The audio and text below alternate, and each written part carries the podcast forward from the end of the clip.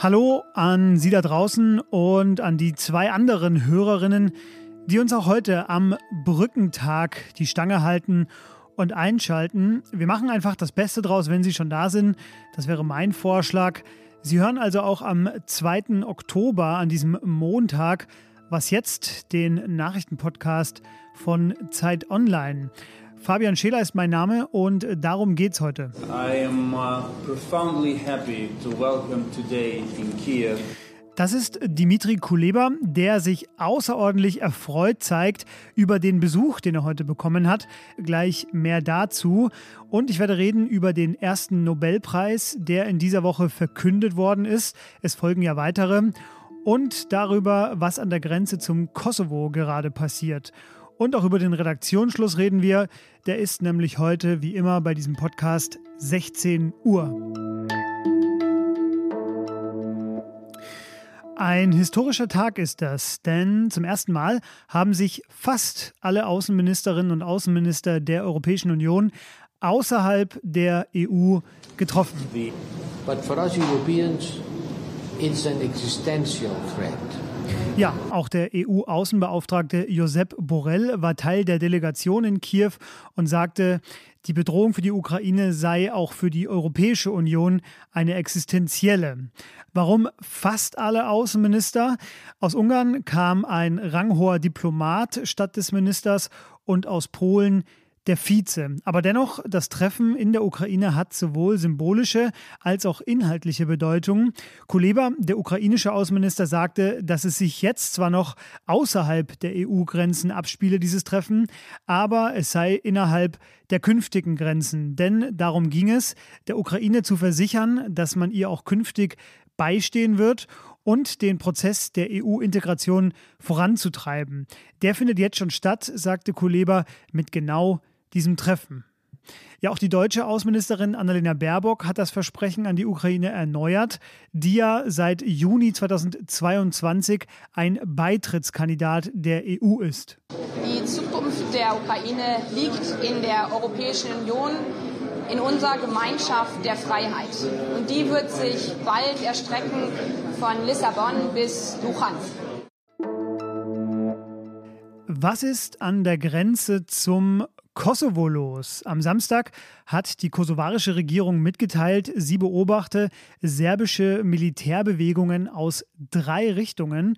Und die USA und Deutschland haben Serbien auch schon dazu aufgerufen, das Militär von der Grenze abzuziehen. Vergangene Woche hatten 30 bewaffnete Serben einen kosovarischen Polizisten ermordet und sich dann in einem Kloster verschanzt.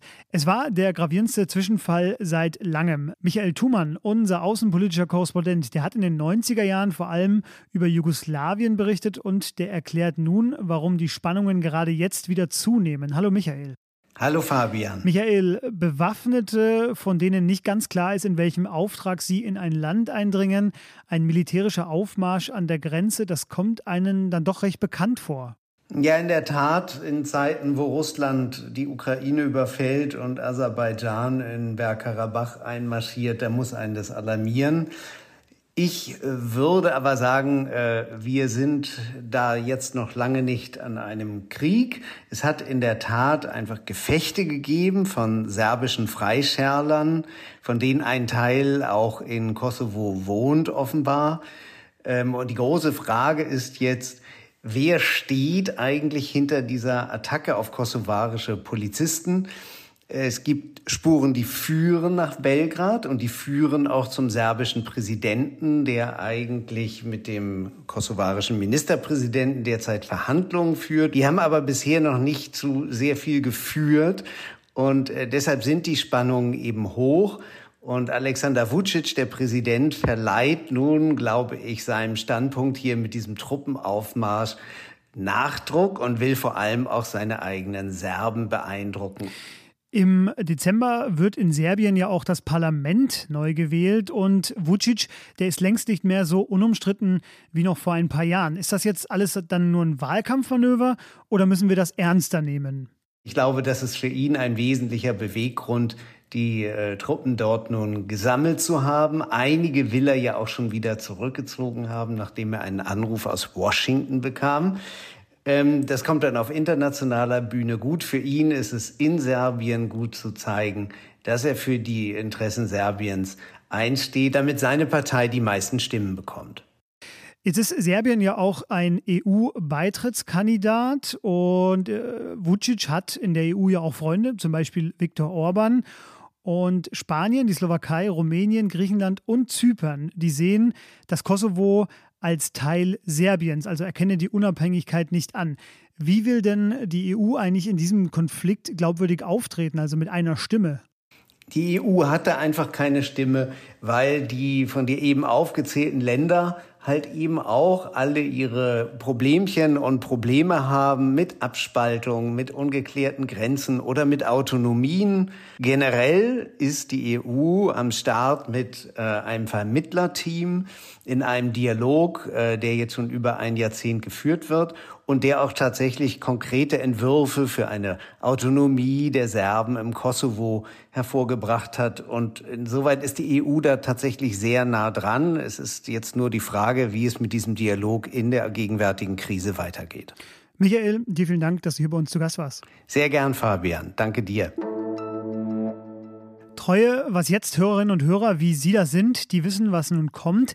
Es ist die Woche der Nobelpreise und damit verkünden wir hier jeden Tag wegweisende und dann prämierte Forschungen. Und den Anfang macht traditionell der Nobelpreis für Medizin. The Nobel Assembly at Karolinska Institute has today decided to award the 2023 Nobel Prize in Physiology or Medicine jointly to Katalin Kariko and Drew Weissman.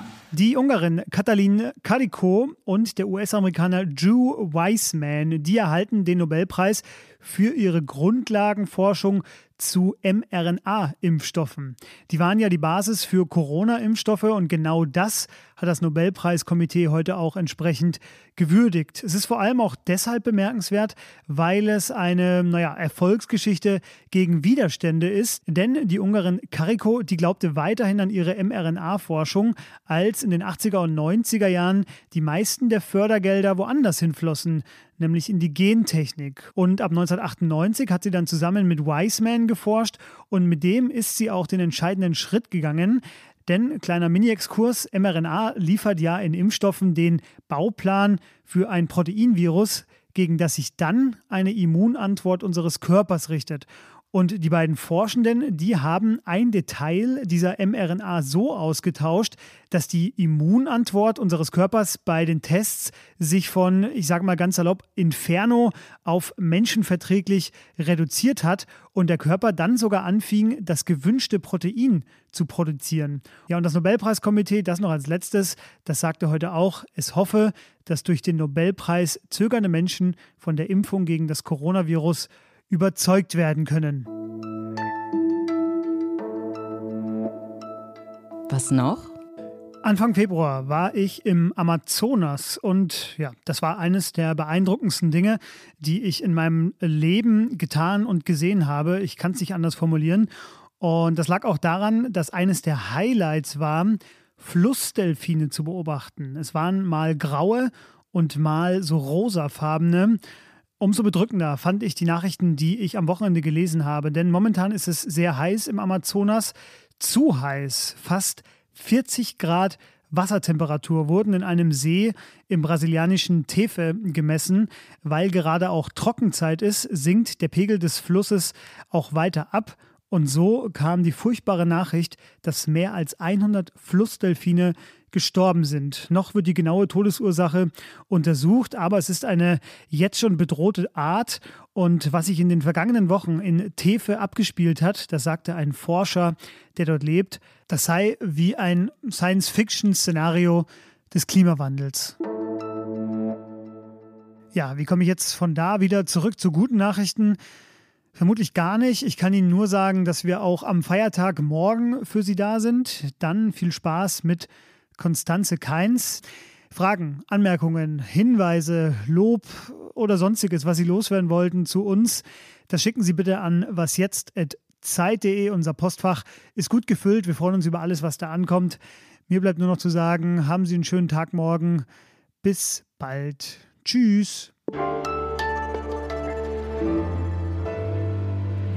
70er Jahren vor allem über Jugoslawien berichtet. Moment, jetzt ist mein Dokument hier weg, entschuldige.